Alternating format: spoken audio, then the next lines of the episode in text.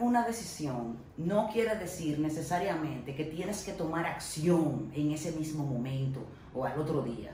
¿no? Eh, hay criterios para tomar decisiones, por ejemplo, evaluar los pros y los cons, eh, las ventajas y las desventajas.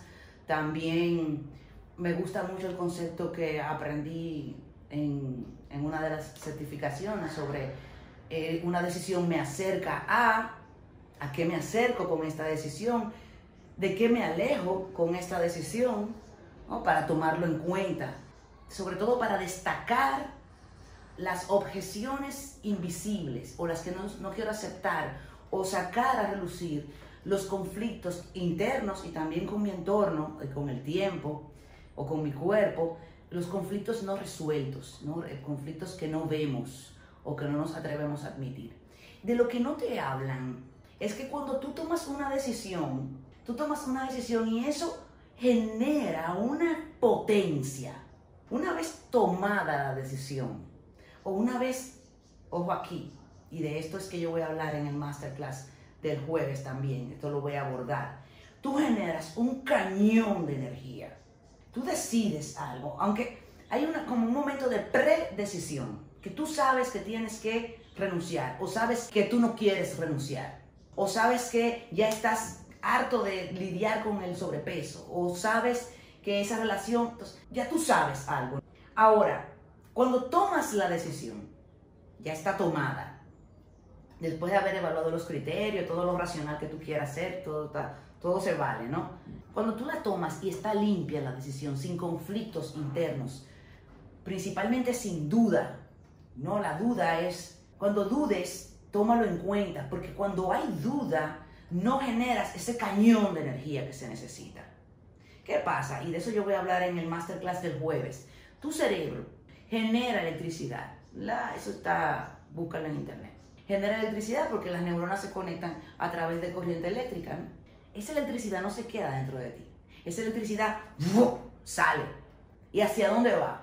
Va a algo que últimamente está de moda porque ha salido a relucir. Está, esa energía se va al campo cuántico o al cuanto, como dice Joy Dispensa. Se va a un campo de posibilidades. Pero volviendo a la neuro, al cerebro, cuando tú tienes esta posibilidad de tú, que tú generas este cañón de energía, tú comienzas a ver posibilidades que estaban ahí, estaban ahí, pero tu cerebro no las percibía. Tu mente, tu cerebro sí, pero tu mente consciente no las percibía, porque estaban guardadas abajo de la mesa. O sea, tú no podías percibir eso porque no estaba en tu campo de interés o no era aceptable para ti. Visita mi página web, fenixperez.com. Ahí yo te voy a abundar sobre el tema en el taller que está demasiado duro. Pues no porque lo hice yo, lo hicimos un equipo. Es sobre la intuición.